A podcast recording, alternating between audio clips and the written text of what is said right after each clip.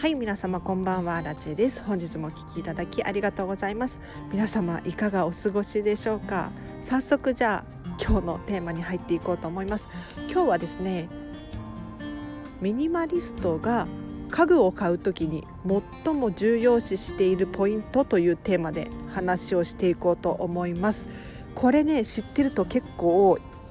お得かもしれないので最後まで聞いていただければなと思います。で皆さん物を買う時にですね、えー、と物質的に大きなものですね特に。家具だったりとか、まあ、家電とかそうなんですが何を重視して物を購入しているでしょうか。まあ、いろいろ理由はあると思いますもうデザインが気に入ってるとか機能が気に入っているだったりとか、ね、色が好みであるとか他にもまセールだから安くなってたからとか、まあ、いろいろ理由はあると思います。一方でじゃ私のようにですねミニマリストですね物を持ちたくないとあまりたくさん欲しくないっていう人はじゃあ何を重要視して物を買っているんだろうかっていうことをですね今日は説明できたらいいなと思います。でこれね私の体験談なんですけれど実はね最近、えーと、ちょっと大きめのスツールっていうのかな？お久しぶりに買いましたねあんまり大きいものっていうのは本当に買わなくってというのも物が増えるのが嫌だからっていうのが一番の理由なんですがあのこういうものもですねゼロでは生きていけないのでちょっとね家具を新たに買ったんですよね。でこの時に私はじゃあ何を重要視したのかっていうのをもう結論から話させていただくともうこれですね捨てる時のことを考えるっていうことなんです。はい、皆さんあのなかなかいないと思うんですが物をね買う時に風が入っちゃいましたね。続けさせてください。えっと物を買う時にですねまだ使っていないにもかかわらず捨てる時のことを考えて物を購入するんですよ。これ本当におすすめなのでぜひ、えーと、大きな家具家電もそうなんですが、まあ、小さなものでもそれをね考えていただけるといいなと思いますじゃあどうしてこんなことを考えるのかっていうメリットについて話をしていくんですけれどあの物っていうのは、まあ、年々使い古していくうちに劣化していくんですよやはり物質あるものはですねいつか寿命が来るっていうふに思いますね。例えばそうだな皆さんが使っているスマートフォンも、まあ、多分数年すると皆さん買い替えたりしてるんじゃないかなと思います。なのであのよっぽど直して使えるものだったりとか、まあ、リメイクできるようなものはあるかもしれないんですけれどやはりね寿命が来たりとかいつかはお別れをする時が来るっていうのをですねもう最初から頭の中に入れておくっていうのはねすっごくおすすめです。でもちろん今回買ったあのスツールもですね、えーと、もう捨てる時のことを前提に考えて購入しました要するにゴミ袋に入る大きさなのかどうか、えーと、重さはどれくらいなんだろうか大きさはどれくらいなんだろうかっていうことをですねもう重要視して購入したんですね。これ本当にあのミニマリストの方はね、えーと、ミニマリストになりたいっていう方だったりとかあのついつい何か買っちゃうっていう方もおすすめなんですけれど物を手放す時に結構大変だったりしませんか？あの家具を捨てたりとか、まあ、家電もそうなんですけれどいちいちこう粗大ごみのホームページに行って調べていくらなんだろうって計算してコンビニに行って行ってシールを買ってくるっていうこの作業がね私は結構面倒くさいなって思っちゃうんですよ。で結局その面倒くさいからなんとなく先延ばしにしちゃっていざこう壊れたりとかいざ使えなくなった時にですね手放す時の手間っていうのがすごくネックになってなかなかこう手放せなかったりまとめてやろうって思ったり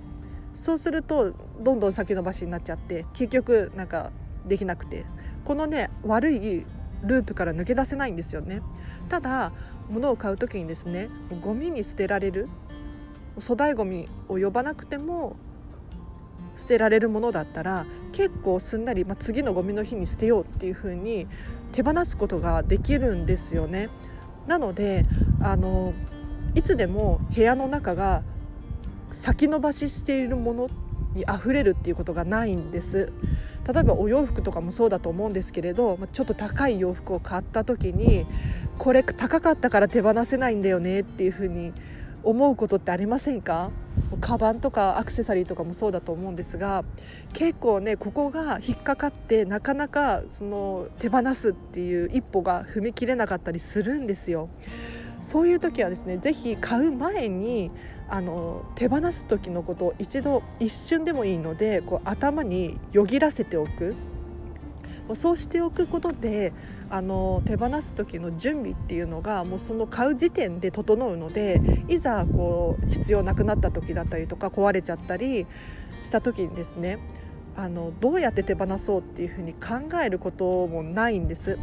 で先に伸ばしそうとか先延ばしにしようっていうこともないので本当にねあの私の価値観なんですけれど物を買う時特に大きいものだったりちょっと高いものだったりっていうのを買う時はですねもう使う前から手放すことを考えるんです。なので皆さんもしこの価値観なかったなっていう人結構いると思うのでぜひ参考にしてみてください。やっぱりね家具とか買う時に大きいの買っちゃったりするじゃないですか私もそうですね粗大ごみに出さなきゃいけなかったりとかするのが面倒くさくって結構先延ばしにしちゃったりとかっていう体験があるのであのそうするともう面倒くさくってっていうことでどんどんどんどんなんだろうやりたいことが山積みになっていってしまうんですよね。やりたいこと要するに手放したいものだったりとか処理しなければならないものっていうのがどんどんいつの間にか増えちゃって頭の中がこうパンクしちゃうんですだったらもうそもそもパンクしないように最初から設定しておく捨てるのも、えーと、簡単に捨てられるものしか買わなければすごく快適にあの過ごすことができるんですよね。なので、えーと、ぜひ今日の放送を参考にしていただいてですね物を買う時に最も重要視していること。使う前に手放すことを考えてみる。っていうことで話をさせていただきましたがいかがだったでしょうか。ちょっとごめんなさい。風がめちゃめちゃ入ってるの知りつつあの取り直すのがめんどくさいという理由でこのまま続けさせてください。はいすいません。でもちろんあの基本的にはデザインだったりとか機能っていう面を重視しますでそこに加えて手放す時の手放しやすさっていうのを考えるといいよっていうお話です。はい、なので今日も、えー、と実はねスツールを買ったんですよ。でこれどんなスツールかっていうと、まあ、椅子にもなる収納ボックススツールみたいな。椅子の代わりにもなるし、えー、と中に物を入れることができるっていうスツールを買ったんですね。ただこれを言うのって大きいと何て言うんだろうゴミに捨てる時に大変そうだなと思ったのであの足がついてるやつを買ったんですなのでちょっと高さはあるんだけれど足を取り外すことができるのであのこれ後でちょっとリンク貼っとくので写真をね画像をちょっと見ていただきたいんですけれどこれゴミ袋に入るなと思ったので私は購入させていただきました。うん。すごくね使い勝手が良さそうです。まだ届いて23日なんですけれどすごく快適に過ごしております。なのでねあのまず私が物を買う時に重要視してるのはですねこれを買うことによってどれだけのものが減るだろうか。例えば1つで何役にもなる。この収納付きスツールの場合は椅子にもなるし収納にもなるしっていう面で購入しましたね。ちょっと細々としたものが、えーと、溢れちゃっていたのでそれをパパッと入れるために買いました。なのでなんとなくさ机の上とか ごちゃごちゃする時あるじゃないですか。こういうのをパパッとしまえるような箱が欲しいなと思っていってそれのために買いましたね。でさらにそれに付け加えてデザイン。デザインが可愛いこと。で私デザイン何重視するかっていうとあの床に物を置きたくないのでなるべく足がついてるものがいいなと思って。足がついてるものを例えばそのタンスとかだとドーンと床についちゃってるじゃないですか。それだけで、えーと、結構圧迫感があるんですよね。なので足がついてるものを買うっていうのは非常におすすめです。で足がついているからっていう理由とあとデザインも可愛くってちょっと高級感あるかなっていうデザインだったので買いました。であと色がねいろいろ選べたのがね良かったですね。はい。なのでデザインとデザインが好みであるっていうこととちょっと雑談っぽくなってきて ごめんなさいね。聞いてらっしゃる方いるかな。デザインと機能がまず第一。でそれに加えて捨てる時の手間だったりとか。っていうのを考えるとすごく便利なのでおすすめです。で物を買う時のねおすすめのポイントもう一個あっていいですか？買う時は私の基準なんですけれど100点満点じゃなくって120点のものを買いましょう。これ本当に参考にしてほしいです。私もいつもねその風にそういう風に思って買ってます。え、ー、とこれは100点なのかそれとも120点なのかどうかです。えーと、結構100点のものってあるんですよね。あの機能を重視すると100点になっちゃう場合があります。例えばそうだなかければいいだったりとかうん使えればいいっていう感じですね。ものとして機能している。でさらにデザインが可愛かったら結構100点になることって多いと思うんですけれどそれに加えてどうして120点になるのかっていうと例えばこれはエコな商品ですよとか、ま、サステイナブルリサイクルされたものですよっていうことだったりとか、まあ、今日話したように、えーと捨てやすいっていうメリットがあるとか他にもそうだな、まあ、リサイクルできる。次につなげることができるっていうものだったりとか。あとは誰かからのプレゼントであるとか、えーと、やっぱりそうですね。デザインとか機能が可愛いものに加えてプラスアルファで何かがあると120点になるんですよ。なのでこの120点のものをなるべく買うようにしてください。はい。で結構ね片付けをしているとある質問なんですけれどこれって必要だから手放せないんです。っていうことがあるんですよ。例えば文房具とか多いですね。ハサミだったり包丁だったりとか、まあ、キッチン用品消耗品とかもそうです。ただ必要なのもすごく理解できます。で機能を重視しているから特にあのときめくとか好きだからとか好みっていう時点ことで選んでいない可能性が高いものなんですよ。でもやっぱりねこういうものも好みで選んでいただきたくってもう包丁一つとってもですねなんだろう何か理由をつけていただいてちょっと高いめのものを買ってみたりとかなんだろう私の場合左利きなので左利き専用のやつを買ってみたりとか。はい。なのでちょっと、えっと、トイレットペーパーとか一つとっても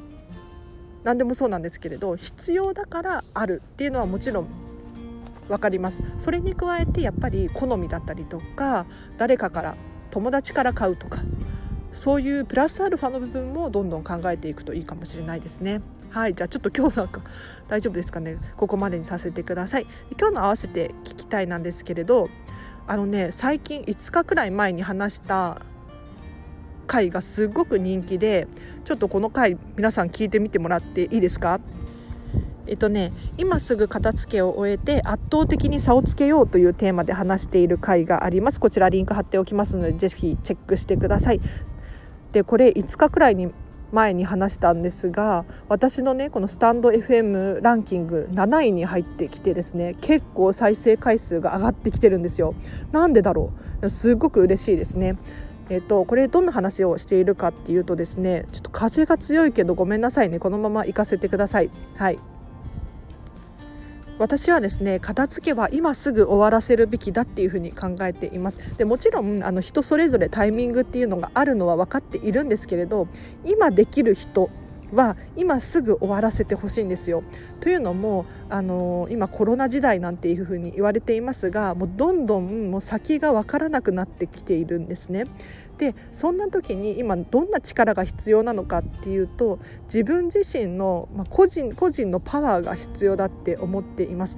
要するに今まではサラリーマンをやっていれば安泰っていうふうに思われていたんですけれどもう明日何が起こるかわからない世の中になっているので、えーと、いい企業に入っているからといってもう安心安全に暮らせるっていう時代は結構ね終わりつつあるなって思ってるんですよ。ちょっときついかもしれないんですけどこのまま続けさせてください。ただ自分自身にね例えば YouTube で稼げる力があるとか片付けコンサルタントとしてやっていく力があるとかっていう能力があればこのコロナ時代もですね生き抜くことができると思うんです。でそのためのあのなて言うのかな基本となる部分がお片付けだと思います。というのもお片付けを終えることによってようやくえーと、自分が何が好きなのかっていう好みが正確に分かったりとかあとは時間が増えたり集中力が上がったりお金が増えるなんていうメリットもあるのでやっぱりねお片付けを終えていただいて今後のこの時代をですね、えーと、先駆けて、うん、進んで誰よりも一歩先に進める力がお片付けだと思うのでぜひぜひ参考にしてみてください。ということでじゃあ今日はここまでにします。でお知らせがいくつかあります。ノートでブログ書いております。こちらはですね私が私このチャンネルで喋っている内容を文字に起こしたものです。もしパパッと読みたいだったりとか復習したいという方はぜひチェックしてください。でちょっとツイッター感覚で使っているのでなんだろうつぶやいたりとか写真載せたりっていうこともあるのでぜひフォローしていただけるととっても嬉しいです。あとはインスタグラムもやっております。こちらはですね私のラジオ更新したよっていう情報だったりとかお片付けのビフォーアフターだったりとか他にも私の私生活が見えるようにしていますので気になる方いたらこちらもフォローしてください。であとレターを募集しております。このチャンネルではですねえっと私にご意見ご感想だったり質問何でも結構です。匿名でレターは送れるのでぜひぜひ送ってください。そうですね。ミニマリストについてだったりとかこんまりメソッドについてだったりとか何でも結構ですのでお気軽に送ってください。ほぼほぼ答えることができますのでご期待ください。はい、で結構ねレターが来ていてあとコメントも結構来ていてコメントはちょこちょこ返しているんですけれどこれいいなーなんて思ったコメントはですね今とコメント返しという回を予定しています。でレター返しの回もまとめてやろうかなと思ってますので、えっと、ご期待いただければなと思います。はい。であとそうだな。ここからは雑談なので聞いていただける方いらっしゃったら聞いてください。でちょっと風が入っちゃってるかもしれないんですけれど申し訳ないけど続けさせてください。で今日ね実は私ジムに入会してきたんですよ。はい。で運動したいなしたいなっていうのを先延ばしにし続けてようやくジムに入会してきました。で人ってねやっぱりもう強制的にやらざるを得ない環境を作るとできるなって思うんです。で皆さんもぜひこれ参考にしてほしいんですけれど私はですね運動が大好きで運動していたんですがちょっとね実家に戻ってきてからちょっとぱったりとやめてしまったんですね。うん、前住んでたお家は代々木公園が近くってもうすぐ走りに行くことができたんですけれどちょっとねそういう環境になくって今、うん、なんかちょっと飽きちゃったっていうのもあるんですけれど。でそこで私はもうジムに入会しようと。思って勢いで入会しました。というのもやはりジムに入会するとお金払うじゃないですか。お金払うと行かないともったいないですよね。でこれって英語を勉強するとかもそうだと思うんですけれどもう外国に行っちゃえば英語を喋らざるを得ない環境にいるのであの自然と勉強をせざるを得ないというか。なので皆さんもお片付けのチャンネルなんですけれどお片付けしたいなとか始めたいなってやってるんだけどなとかって思ってらっしゃる方もしお片付けを終わらせたいっていうふうに思うのであればもう強制的にお片付けを終わらせる方法をちょっと考えてみたらいいかもしれないですね。例えばお友達とかに今お片付けやってるんだよねとかお片付け終わらせるんだっていうふうに宣言してみるだったりとか他にもそうだな私のチャンネルこのチャンネルでもいいんですけれどお片付け頑張ってますとかえーと、これ手放すことができましたとか言っていただけるともう私もとっても嬉しいですし結構ねそういうレター頂いてますよ。アラチェさんのおかげでこれが手放すことができましたって。もう私も本当に嬉しいです。もう素晴らしい。あなんかもう本当にね隣にいたらなんだろうもっと楽しいのになとか思って。うん。片付けコンサルの時のイメージで「あすごい!」とか。なんかね一緒に和気あいあいと楽しく盛り上がりたいなのでこのチャンネル利用していただいて結構なのであのお片付け宣言とかしていただけるとお片付けがはかどるかもしれないですよね。であとはやっぱり片付けコンサルに片付けを依頼するっていうのはおすすめです。要するにあの片付け代行サービスって世の中にあるじゃないですか。ね、あの定期的にお片付けをしてくれる人がお家に来るただこれだと根本的な部分が解決していないので結局定期的に呼び続けなきゃいけないんですよ。あの収納の仕方が分からなかったりとかどうして散らかっちゃうのかが分からなかったりとかすると結局お片付けの代行サービスの方を呼んでもですね根本が解決していないので何て言うのかな人生が変わるような衝撃っていうのはないんですよ。ただ私はですねこんまり流片付けコンサルタントを目指しているんですがあの片付けのやり方を伝えているんですね。なので一度この片付けの方法を覚えてしまえばご自身でお片付けを終えることができるんですね。で物を出したらしまうっていうのが定着すると思うんです。なのでやはりお片付けのコンサルタントに頼むってすごくいいなって思います。で頼むともう実際に人が来るから、まあ、今はオンラインとかもあるのであれなんですけれどやる気になりますよね。荒地さん来るから頑張ったよっていうふうによく言われます。うん、あの本当に頑張ってるなって私もすごく嬉しくなるんですけれどやっぱり人って私もそうなんですけれど期限があったりとか誰かに見られているとかするとようやく頑張れたりするんですよ。なのでお金を払うっていうのも大事かもしれないですね。あのお金払ったからもったいないからやろうとかって今日のジムじゃないですけれどありますよねそういうの。はい。なので皆さんもですねこのチャンネルお片付けのチャンネルなのでもしかしたらお片付け気になっている方いらっしゃると思います。終わらせたいなって思っていらっしゃる方たくさんいると思います。私はすごく皆さんのことを応援しています。なのでこのチャンネルにコメントを残していただいたりとかレターを送っていただいたりとかあとはもう簡単なところで言うとお友達にお片付け終わらせるって宣言してみたりとかでもっと本気でやりたいっていう方は、えーと片付けコンサルを頼む。で私に直接あのインスタグラムとかでも結構なのでもし今すぐ片付けをしたいっていう方はですね DM 送ってみてください。もしかしたら答えられるかもしれないので、うん、ただ、えっと、いろんな人から来ちゃうと困っちゃいますよね。この人安全な人かなとかっていうのでちょっと私もですね探ってみると思うんですけれどのどうしてもお片付け困っていて荒地さんにお片付け頼みたいっていう方いらっしゃったらあのどうにかこうにかできる範囲でお手伝いさせていただこうと思うので是非お気軽に多分正式なコンサルタントさんに頼むよりも全然安くできるので、はい、相談していただければなと思います。ではじゃあ今日はここまでにしようかな。はい、でねインスタグラムとかも私まだ使い方がうまくないのでもしかしたら返事遅れちゃったりとかするかもしれないんですけれど悪い気しないでくださいあのもともと私連絡するのが苦手なタイプなんですよあの本当に音信不通タイプで人と連絡を1年しなくても生きていけるようなタイプの人間なんですね。はい、なのであの私来るもの拒まずなんですけれどあの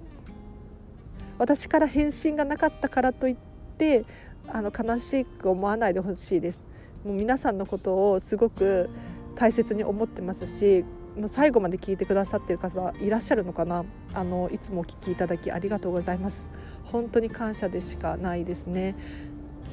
もうまだ何者でもない私のこのチャンネルをですね最後まで聞いてくださる方って一体どんな人なんだろうってもう本当に神様かって思いますよね。思いませんか？どうですか？うん、私はそう思ってます。ありがとうございます。じゃあちょっとねなんかだらだら長くなっちゃうのでここまでにさせてください。なんか最近ダメだな。ちょっと本当に反省してます。まとまりがない気がする文章に。ちょっと明日からの放送は頑張ります。ということでこのチャンネルはですねこの見習いこんまり流片付けコンサルタントである私がもっと片付けがしたくなるそんな理由や効果メリットについて話をしているチャンネルでございます。毎日更新しておりましてまた明日もお会いできるととっても嬉しいです。雑談とかも結構人生に役立つヒントを加えて喋っているつもりなのでぜひぜひあのフォローしていただいてまた会えると嬉しいです。では今日も皆様お聞きいただきありがとうございました。また明日もハッピーな一日を一緒に過ごしましょう。あらちでした。バイバイ。